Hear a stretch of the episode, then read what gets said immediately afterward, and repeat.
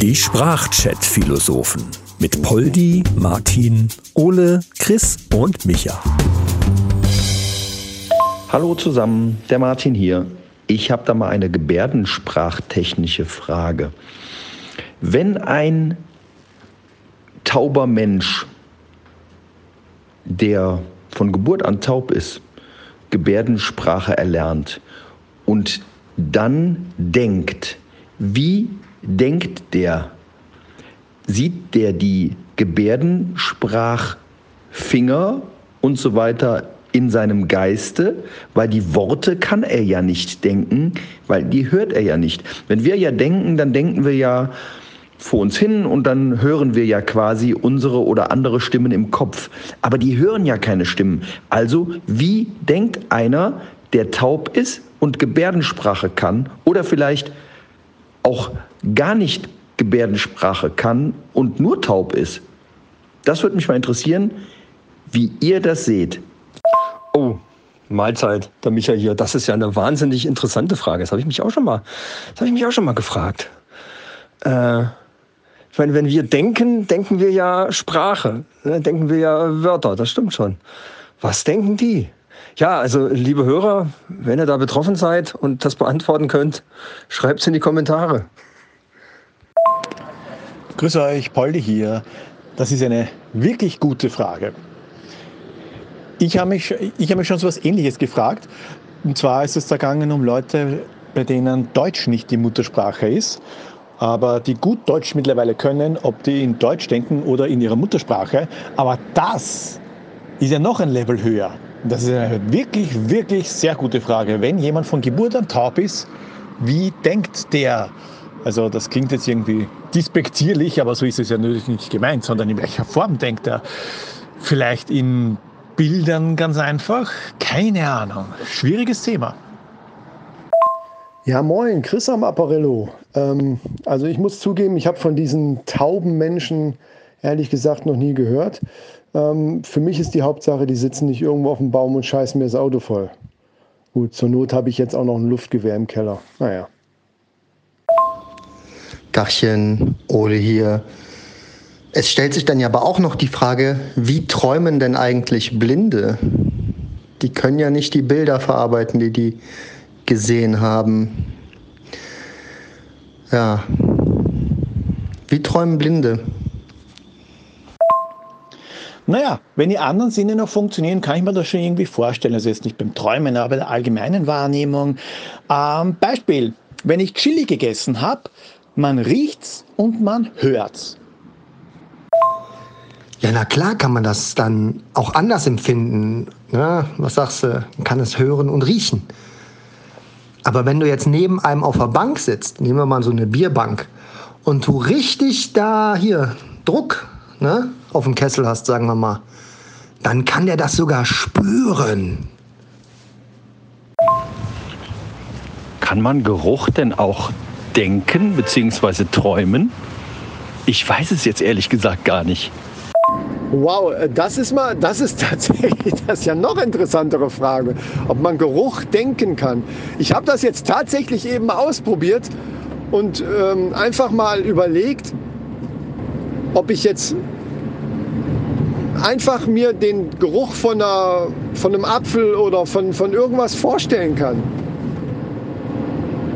Und äh, ich, ich hätte jetzt fast gesagt, ja, kann man ja jetzt mal ausprobieren. Äh, versucht doch mal alle äh, jetzt mal an den Geruch von, was nehmen wir denn? Was ist denn jetzt? Vanille.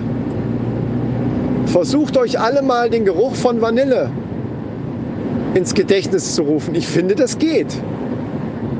Oder? Oder spinne ich jetzt? Keine Ahnung. Beim Träumen ist es ja so, ähm, dass du ganz oft Sachen, also nicht nur ähm, Geräusche, Geräusche ja auch und, und auch äh, Gerüche wahrscheinlich in den Traum einbaust, die tatsächlich gerade in dem Raum sind. Und in so einem Schlafzimmer, da können schon mal Gerüche sein, sag ich mal.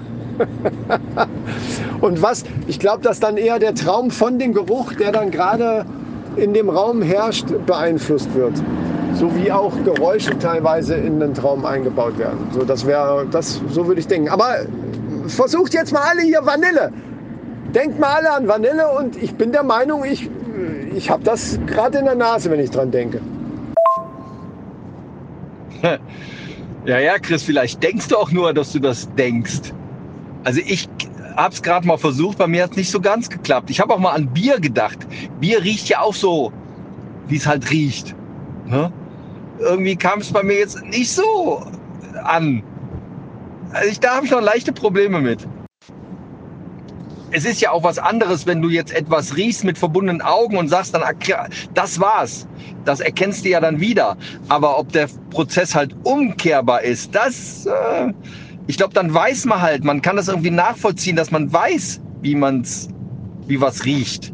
Aber ich glaube nicht, dass du, dass dir dieser Geruch dann direkt quasi vor Augen geführt wird.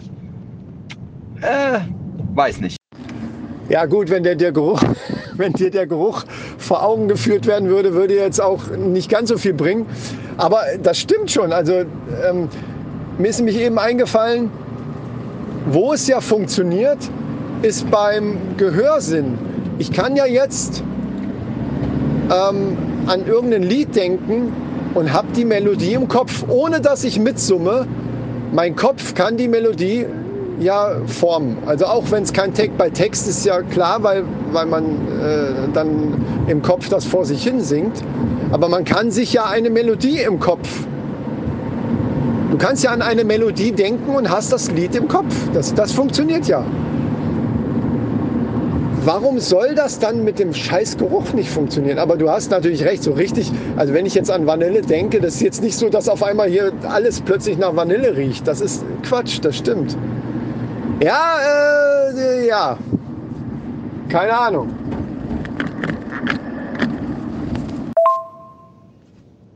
Ja, weil stell dir vor, du denkst jetzt permanent an Scheiße.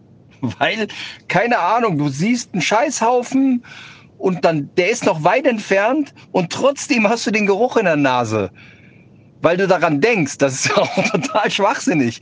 Es wäre auch ekelhaft, wenn man immer, auch wenn du im Fernsehen Sachen siehst, äh, die da so ekelhaft sind, dann würdest du das ja permanent mitbekommen, wenn du direkt dran denkst, oder?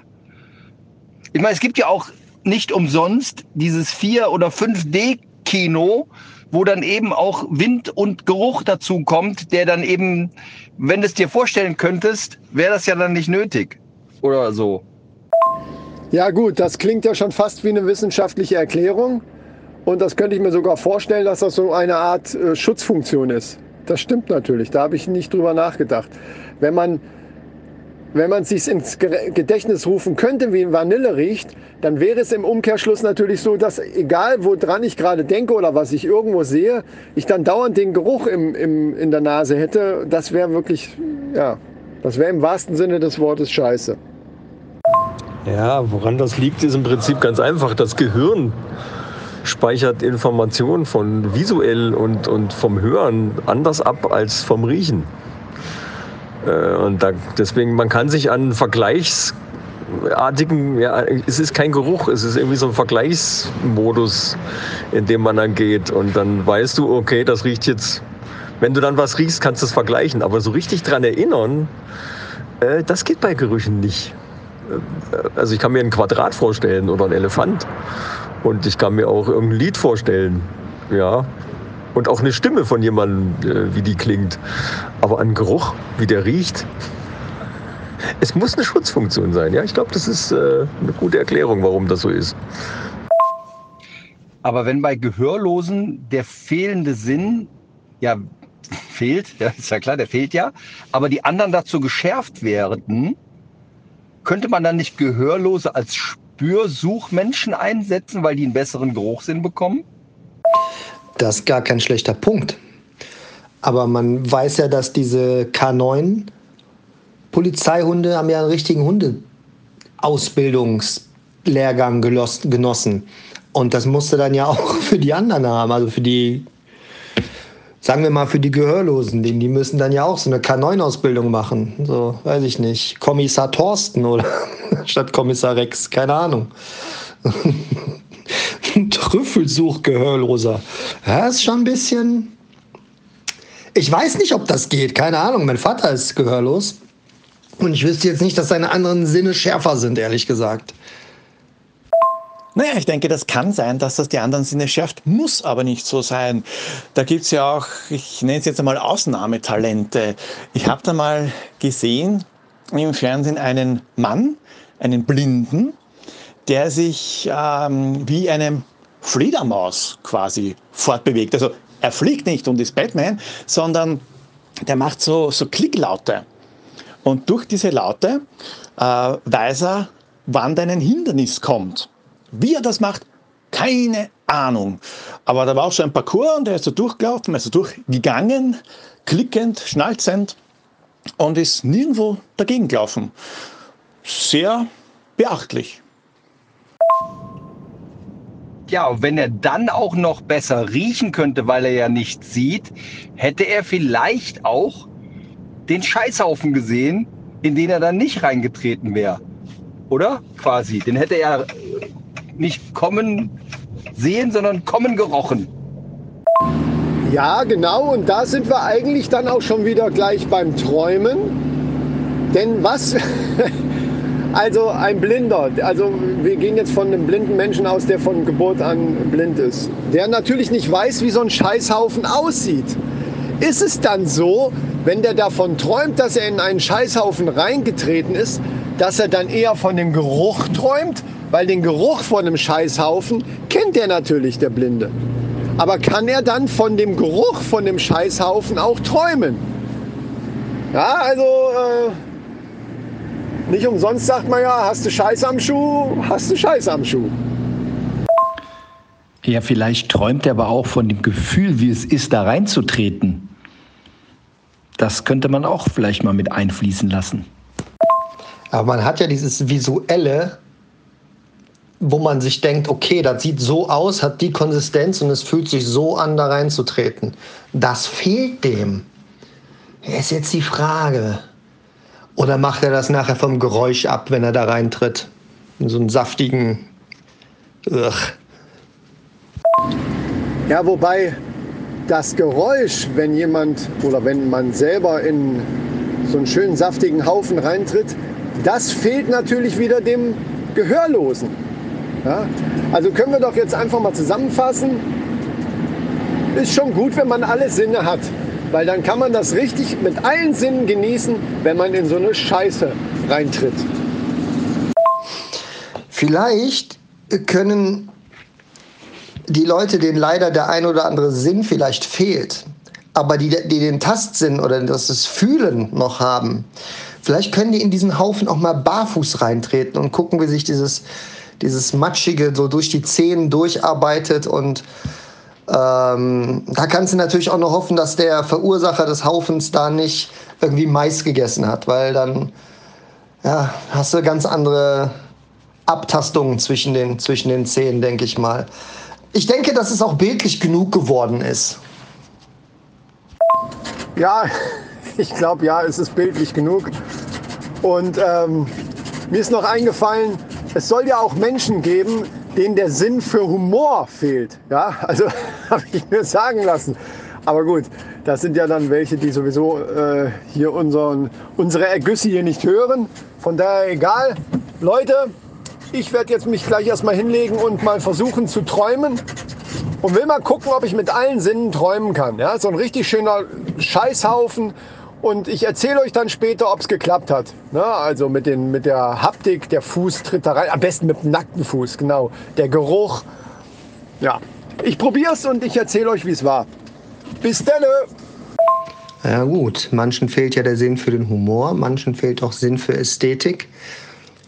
Ich habe mir jetzt mal so ein Probekit gekauft, da ist eine Augenbinde dabei, Nasen- und Ohrenstöpsel. Du kannst alle deine Sinne bis auf das Fühlen, das weiß ich noch nicht genau, wie man das machen soll, kannst du ausschalten und gucken, wie sich die anderen entwickeln.